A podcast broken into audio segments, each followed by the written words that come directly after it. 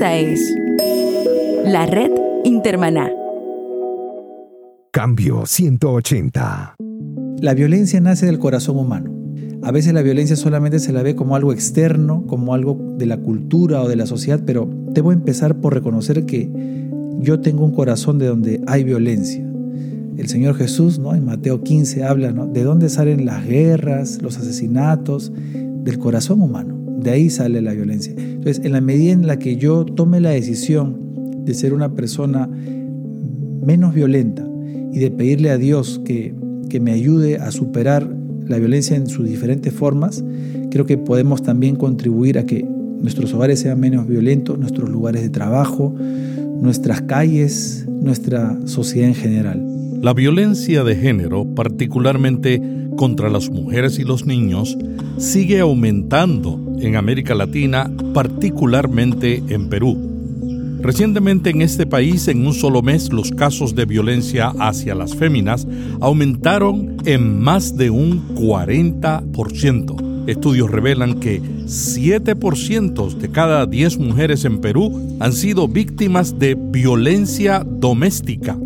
La violencia física, el maltrato verbal, el abuso sexual y hasta los asesinatos se han convertido en la norma. Mujeres quemadas con el rostro desfigurado por los golpes de su marido y violadas sexualmente siguen conviviendo con su pareja.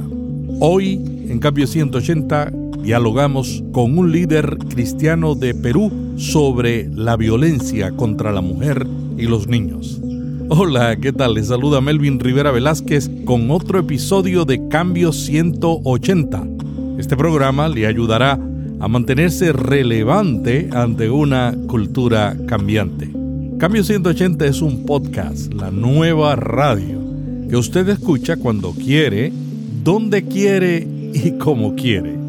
Cambio 180 es auspiciado por cristianos.com, un blog con contenidos útiles para enfrentar los retos de la vida diaria. Cambio 180. Creo que estamos dentro de los países con estadísticas más altas de violencia a nivel mundial. Habla Augusto Albán, secretario general de la Sociedad Bíblica del Perú. Por ejemplo, cada día ocurren 16 violaciones de mujeres en el Perú. El año pasado hubieron 293 mujeres que perdieron la vida a mano de su pareja. Y hasta la primera semana de agosto de este año se registraron 172 feminicidios. Estamos hablando de niveles muy altos de violencia a nivel latinoamericano y mundial. ¿En qué edades es mayormente la violencia contra la mujer? Las edades donde ocurre eh, la mayor cantidad de violencia es entre 18 y 45 años. Ahí se ubica el 55% de los casos denunciados.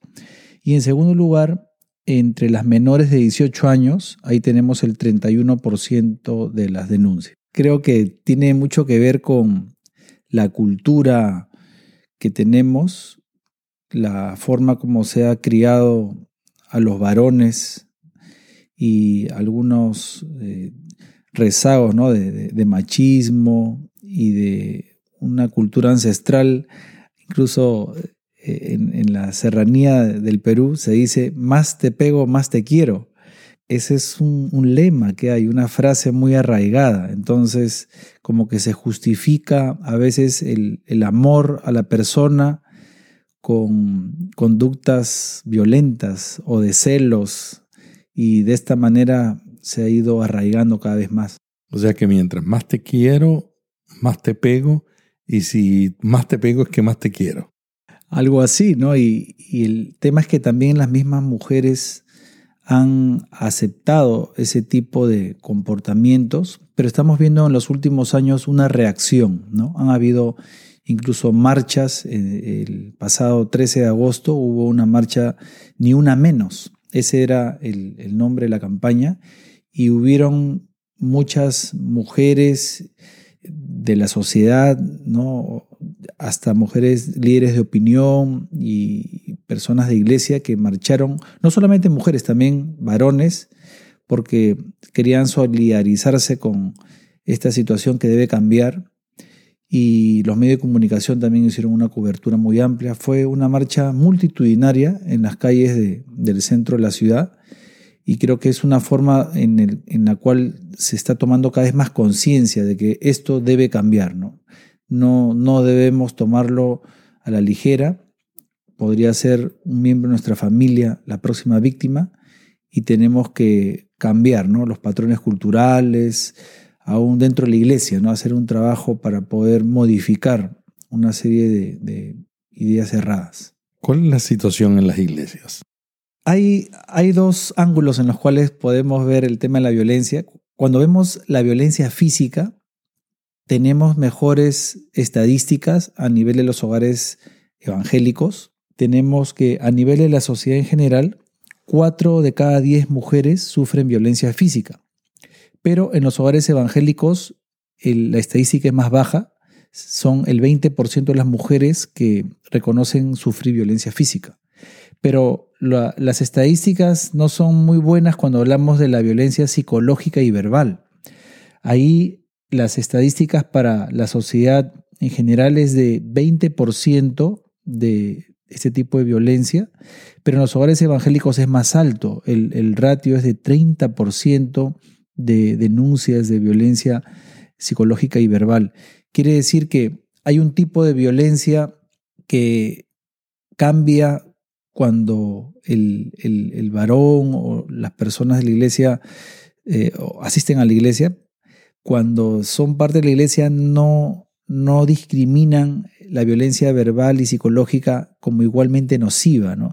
como que se, se tolera, se tolera más y eso incluso se ha visto en algunos estudios que se justifica con algunos versículos bíblicos o algunas enseñanzas distorsionadas. La iglesia justifica la violencia contra la mujer. ¿Cómo es eso? Cuenta un poquito más. Desenfaca eso. No exactamente la iglesia, sino creo que son algunos creyentes que en vez de reconocer que tienen un problema con la violencia, tratan de disfrazarla o tratan de justificarla con algunas enseñanzas que, no están centradas en la Biblia, sino que se toman textos como pretextos para justificar conductas erradas. Y aún puede ser que los mismos líderes de la iglesia puedan estar teniendo ese tipo de problema, pero les cuesta aceptarlo. Entonces escuchamos cosas como que si el varón es la cabeza o si el varón es el, líder de, la casa, eh, a veces eh, justifica ese comportamiento violento, ¿no? porque la mujer no se sujeta o porque los hijos no se sujetan a su autoridad, pero entendemos de que la autoridad debe ser ejercida de una manera amorosa y de una manera servicial, no, no como una forma de sometimiento autoritario, sino como lo hacía Jesucristo, ¿no? Que servía a su iglesia, que dio su vida por ella. Entonces, pero, pero cuesta mucho aceptar que hay ese problema. Entonces, creo que a nivel de la iglesia hay un, gran trabajo que hacer, a nivel del liderazgo y a nivel de todos los estamentos. Primeramente, reconocer que existe el problema y luego hacer un trabajo de, de largo plazo, ¿no? Sobre todo con, con los varones, ¿no? que a veces hemos adoptado estos modelos de casa y no nos damos cuenta, se ha vuelto parte de nuestra cultura ¿no? y no hemos dejado que esa parte de nuestra cultura sea impregnada por el Evangelio. Se han dado casos de pastores que cuando una mujer víctima de violencia doméstica le pide consejo, dan el consejo erróneo. Hay pastores que pueden tomar este tema desde un punto de vista muy eh, teórico a veces y no práctico, ¿no? Porque el problema de la violencia es un problema real, Los moretones, los golpes, el dolor, el sufrimiento es algo real y es necesario abordarlo de una manera integral. Entonces, algunos pastores puede ser que solamente den un consejo para salir del paso o hacen una oración y está bien, es muy valioso ese tiempo de oración, de acompañamiento, pero también es necesario hablar sobre otros temas que pueden tener en el ámbito legal, ¿no? Eh, en el ámbito psicológico, en el ámbito de la consecuencia para los hijos. Todo esto debería ser abordado en la consejería y no necesariamente el pastor es el único que puede eh, formar parte de este equipo de acompañamiento. Podrían intervenir otros miembros de la iglesia que tienen capacitación en estos temas, ¿no? Legales, psicológicos, de asistencia social. El problema de la violencia hay que abordarlo multidisciplinariamente. Incluso a nivel de, del gobierno cada vez hay más conciencia también y se ofrece apoyo en comisarías para la mujer, en centros de asistencia y ayuda, para la mujer y para los niños que son las poblaciones más vulnerables. También superar algunos tabúes o prejuicios como que esto es de mal testimonio, ¿no? y, a veces los trapos sucios se lavan en casa, dicen. Prefieren evitar hablar del tema, pero a veces el tema va escalando y llega la violencia aún a, la pérdida de la vida, ¿no? Entonces, no llegar a estos extremos cuando se pudo haber atacado el problema antes. O sea que pueden haber líderes ocultando la situación y no reportándolo a la policía. Seguramente, ¿no? Porque quieren guardar el buen testimonio, pero en realidad ese buen testimonio es una apariencia solamente. Aparentemente todo está bien, pero los mismos hijos y la esposa saben lo que está pasando en casa, ¿no? Y a veces es una bomba de tiempo o es un infierno el que viven en muchos hogares evangélicos.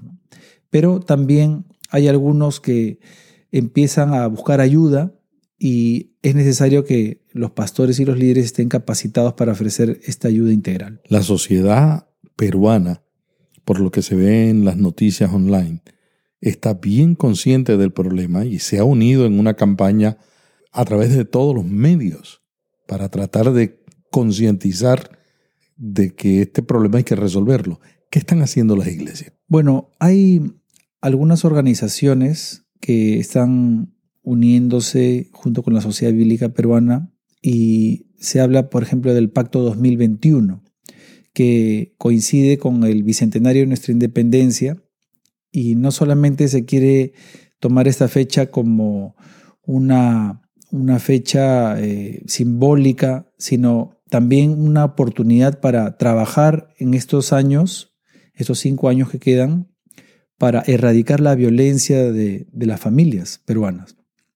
En ese sentido, hay más organizaciones para eclesiásticas que están también colaborando con la iglesia para contar con una medición más o menos objetiva de en qué niveles está la violencia dentro de la iglesia y a partir de ahí hacer un trabajo sistemático en el cual también las enseñanzas de las eh, academias bíblicas, las prédicas de los sermones, el trabajo de, pastoreo en casas y en, células o grupos pequeños. A todo ese nivel se puede hacer algo y, por ejemplo, la Sociedad Bíblica Peruana cuenta con un material que son 10 manuales.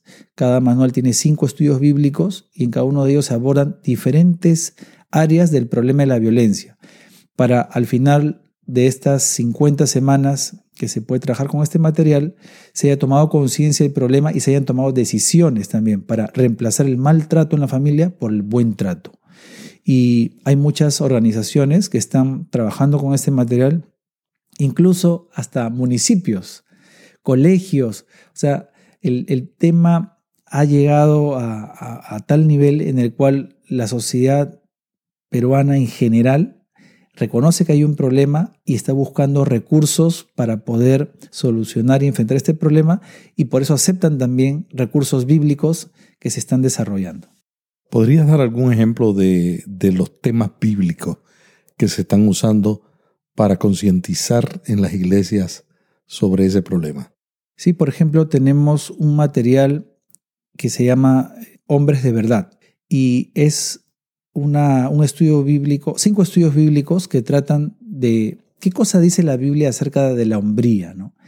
De qué manera podemos eh, expresar esa hombría, no solamente como la cultura, ¿no? A veces nos, nos lo ha presentado, sino cuando vamos al texto bíblico podemos ver a, a Jesús como modelo de hombría y a otros personajes de la Biblia y, ver que en la medida en que nos parezcamos más a Jesús, realmente estamos siendo hombres de verdad. Y de esa manera es que también debemos expresar el cariño, la ternura, los sentimientos, ¿no? Todo eso que a veces se ha tratado de, minimizar o, dejar de lado como parte de la hombría, pero vemos de que eso luego lo único que ha servido es para que tengamos hombres que, que no saben expresar sus sentimientos, no saben comunicar su frustración. Muchas veces la violencia se da porque el hombre no sabe reconocer que se siente mal o que está frustrado o que tiene problemas en el trabajo o que tiene problemas fuera de casa. Y va a casa y ahí es donde explota. Y justos pagan por pecadores. O sea, gente que no tiene la culpa de nada, a veces la mujer o el hijo, son los que sufren esa violencia física o verbal. Pero si el hombre aprendiera a conectarse con sus sentimientos, con sus emociones y saber verbalizarlas y saber reconocer que no es Superman, que es un hombre de carne y hueso, que tiene situaciones por las que pasa y que lo hacen sentir mal, podría tener esa empatía, podría lograr ese apoyo en casa que de repente está necesitando pero que le cuesta aceptar. ¿no? Nos queremos siempre mostrar como muy autosuficientes o como que no necesitamos de nadie, pero la realidad es otra. Y, también dentro de los materiales se habla sobre la valoración de la mujer, hay que reconocer la dignidad de la mujer y reconocer sus muchos aportes ¿no? dentro de la familia, dentro de la sociedad. Hay que darle su, su lugar y también de esa manera puede haber un trato más igualitario dentro de la familia. ¿no? Aún desde pequeños a veces podemos estar haciendo una discriminación de niños y niñas que sabemos que han sido diseñados de manera diferente por Dios, pero en cuanto a su dignidad, en cuanto al, valor que tienen delante de Dios y de los hombres, es el mismo valor. Entonces, hay muchas cosas que se van cambiando cuando estudiamos las escrituras para buscar respuestas ¿no? a estos problemas de hoy. Augusto, ¿cómo han reaccionado las iglesias ante un material para concientizarse sobre la violencia contra la mujer? Hay buena aceptación, hay un deseo de, de poder abordar el tema desde la Biblia y muchos están ya trabajando con nosotros, ¿no? nos piden el material, incluso este material lo hemos traducido a lenguas nativas para que se haga trabajo en, en, comunidades quechuas. Nos está faltando más trabajar con las lenguas amazónicas, pero de todas maneras hay una buena aceptación y a veces toma más tiempo en algunas iglesias donde se ve con cierto recelo, ¿no? A ver qué le van a enseñar a, a, mi, a mi gente, pero cuando se dan cuenta de que todo está basado en la Biblia, entonces eh, la actitud cambia pero es un trabajo de largo plazo, no, no es un cambio que se va a hacer de un año a otro. Estos son temas que están muy arraigados en la cultura, pero que también pueden desarraigarse ¿no? cuando uno encuentra la verdad bíblica y, y reemplaza uno las mentiras por la verdad. ¿Cuántos quechuas hay en Perú?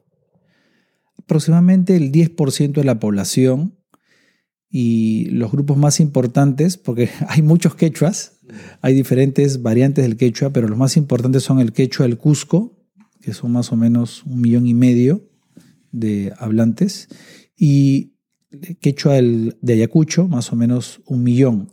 Y otras variantes, ¿no? entonces en, en promedio estamos hablando más o menos del 10% de la población peruana, que somos 33 millones de habitantes.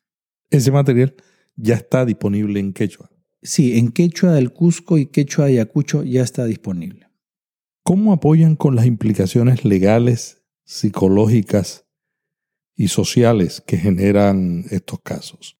Bueno, directamente nosotros no eh, intervenimos en estos aspectos de la violencia, pero sí hemos elaborado un material donde es como un protocolo ¿no? en, el, en el cual se mencionan qué aspectos legales, qué aspectos de asistencia social o psicológica deberían ser considerados para un tratamiento integral del problema de la violencia. En ese sentido, nosotros lo que proveemos es de un material, pero son las iglesias las que lo incorporan ¿no? dentro de su ministerio pastoral o dentro de sus formas de, de acompañar a las personas que sufren ese tipo de violencia. Augusto, ¿cuál es la situación del bullying en Perú? Porque no solamente la violencia femenina es una situación alarmante, sino que se habla también mucho de que hay violencia contra los niños, pero también otro tipo de, de violencia contra los niños, que es el bullying. ¿Cuál es la situación del bullying entre los niños en Perú. Sí, aproximadamente tenemos 2.000 casos registrados de bullying en colegios y esta es una estadística de los últimos tres años, ¿no? Más o menos 2.000 casos. Pero lo que ha sido muy interesante descubrir es que el bullying no se da solamente entre escolares. O sea, entre compañeros de estudios se da más o menos el 60% de los casos del bullying. Pero hay un 40% de casos que son de adultos hacia menores. Es decir, profesores o docentes de los colegios que abusan de su autoridad abusan de su posición para agredir o para abusar físicamente o psicológicamente a los estudiantes. ¿Qué están haciendo en la sociedad bíblica y en las iglesias para enfrentar este problema? Bueno, a nivel de la sociedad bíblica hemos elaborado un material que es eh, la serie anti-bullying, que inicialmente eran seis cómics que abordaban diferentes tipos de bullying con una historia mm, que se conecta muy bien con los jóvenes, adolescentes o niños, y que al final de la historia hay preguntas para reflexionar y para identificarse con alguno de los personajes. Luego hay un versículo para poder meditar en él y buscarle una aplicación a, la historia que, que hemos escuchado, pero también hay un test para que cada niño, adolescente o joven evalúe qué posición está tomando frente al problema del bullying.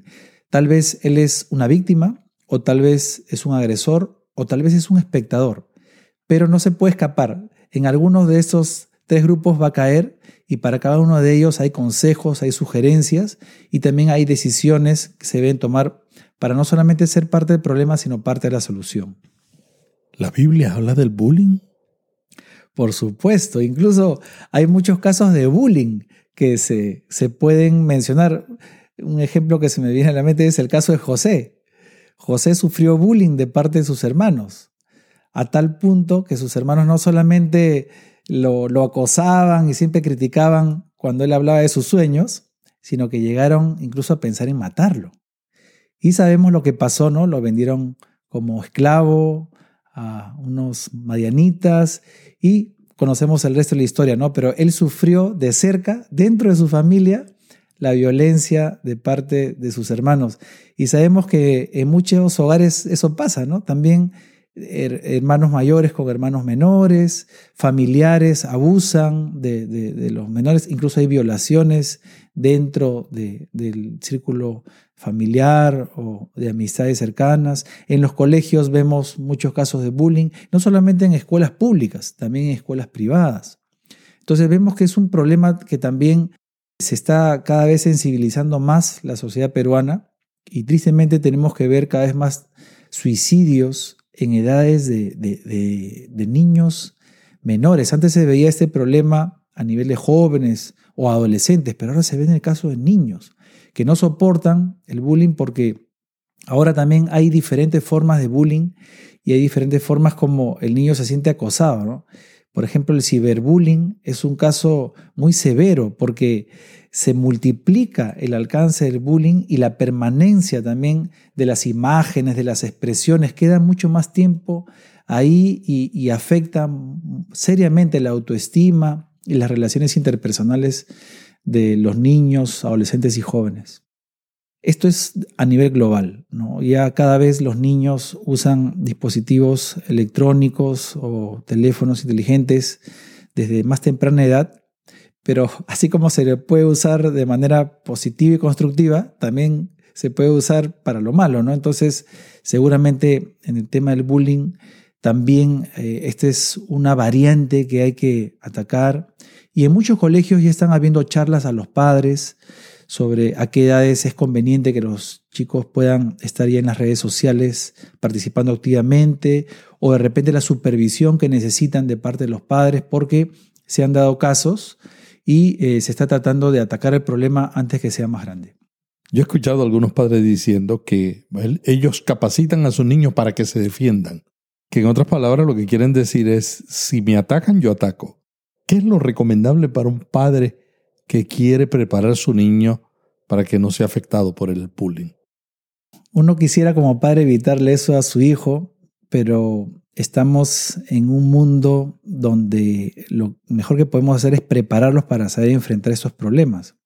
En ese sentido, creo que los padres deben estar siempre disponibles para los hijos, porque muchas veces ellos tienen problemas de relaciones interpersonales, pero a veces los ocultan, los callan.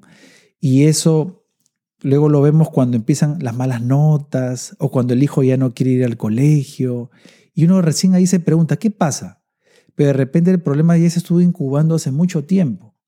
Y como no hay una buena comunicación, no se entera uno del problema. Es curioso, ¿no? Pero los mismos medios electrónicos que sirven para mandar correos y chats y comunicarse, también hacen que cada vez estemos menos comunicados al interior de la familia. Entonces, en ese sentido, el acompañamiento y la cercanía de los padres con los hijos es fundamental para poder identificar a tiempo el problema y luego para poder conversar con otros padres o con los profesores o con gente que que puede también intervenir en el problema. El niño no tiene la madurez ni tiene a veces las competencias sociales o psicológicas para poder enfrentar este problema. Entonces hay que ayudarlo. Hay que ayudarlo y también al agresor hay que ayudarlo. Es decir, no solamente hay que ayudar a la víctima, hay que ayudar al agresor porque probablemente ese niño ha sido agredido. O sea, generalmente el agresor es alguien que ha sufrido agresión en casa o de parte de otros niños y como una forma de defenderse, él prefiere atacar primero antes que lo ataquen. Y de esa manera se refuerza este comportamiento negativo. Entonces es importante que los padres puedan estar cerca de sus hijos, acompañarlos, escucharlos y también eh, hacer que intervengan otras personas como profesores, como otros padres de familia para poder ayudar a los hijos. Pero hay muchos niños que no lo dicen ni al padre, ni menos a la iglesia. ¿Qué se puede hacer en esos casos? Ellos deben encontrar la, la persona que les inspire la confianza para contar este problema, ¿no? Tienes razón, a veces los padres están muy ocupados trabajando, llegan muy tarde, el niño ya está durmiendo y, y así pasan los días, ¿no? Pero debería haber también una preparación de los profesores para identificar qué síntomas, qué características tiene un niño que sufre de bullying.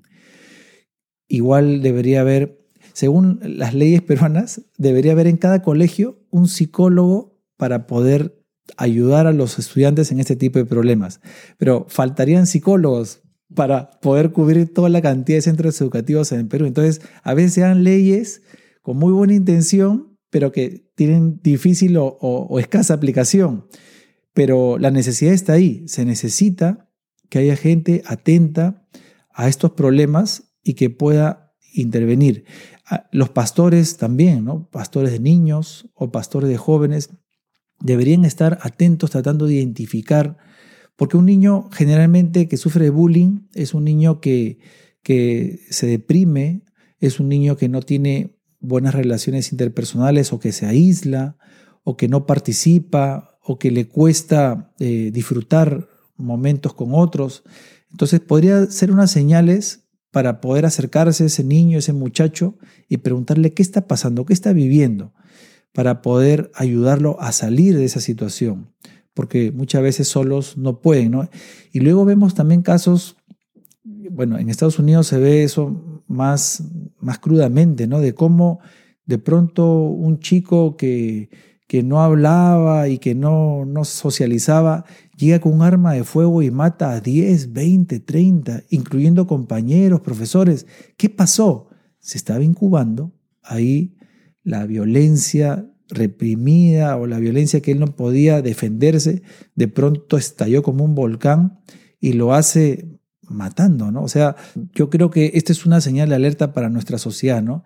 Igual también hay que tener en cuenta la violencia que, a la que están expuestos los medios de comunicación, en los programas, en Internet, también todo eso, ¿no? Somos una sociedad violenta en la cual muchas veces hasta se, justifica que el más fuerte use su fuerza contra el más débil y de esa manera estamos creando también una espiral de violencia, ¿no? Y, y donde algunos son víctimas y luego se pueden convertir en victimarios. Ha sido un privilegio dialogar sobre la situación de la violencia contra la mujer y los niños en el Perú y lo que está haciendo la sociedad bíblica peruana con las iglesias para enfrentar esta situación. ¿Algo más que quisieras añadir que se haya quedado en el tintero? La violencia nace del corazón humano. A veces la violencia solamente se la ve como algo externo, como algo de la cultura o de la sociedad, pero debo empezar por reconocer que yo tengo un corazón de donde hay violencia. El Señor Jesús, ¿no? En Mateo 15 habla. De dónde salen las guerras, los asesinatos, del corazón humano. De ahí sale la violencia. Entonces, en la medida en la que yo tome la decisión de ser una persona menos violenta y de pedirle a Dios que, que me ayude a superar la violencia en sus diferentes formas, creo que podemos también contribuir a que nuestros hogares sean menos violentos, nuestros lugares de trabajo, nuestras calles, nuestra sociedad en general. Pero empieza con nosotros. Antes de intentar cambiar el mundo, debo intentar cambiar yo y reconocer que solamente con el poder de Dios es posible, pero que luego eso puede extenderse a la gente que está a nuestro eh, más cercana a nosotros. Muchas gracias a Carlos Albán, secretario general de la Sociedad Bíblica del Perú, que están haciendo un trabajo muy interesante, trabajando con las iglesias, enfrentando problemas sociales que están presentes en muchos países de América Latina, pero que de alguna manera están afectando particularmente a la sociedad peruana. Hasta la semana que viene se despide Melvin Rivera Velázquez. Hasta aquí Cambio 180. Cada semana, Melvin Rivera Velázquez dialoga con destacados invitados sobre temas de interés para pastores y líderes. Cambio 180 le ayuda a mantenerse relevante en un mundo cambiante. Si este podcast le gustó, vaya a iTunes y suscríbase para recibirlo automáticamente lo publiquemos. También déjenos ahí una valorización y comentario. Para más artículos sobre estos temas, visite cambio180.com. Cambio 180. Esta es la red Intermaná.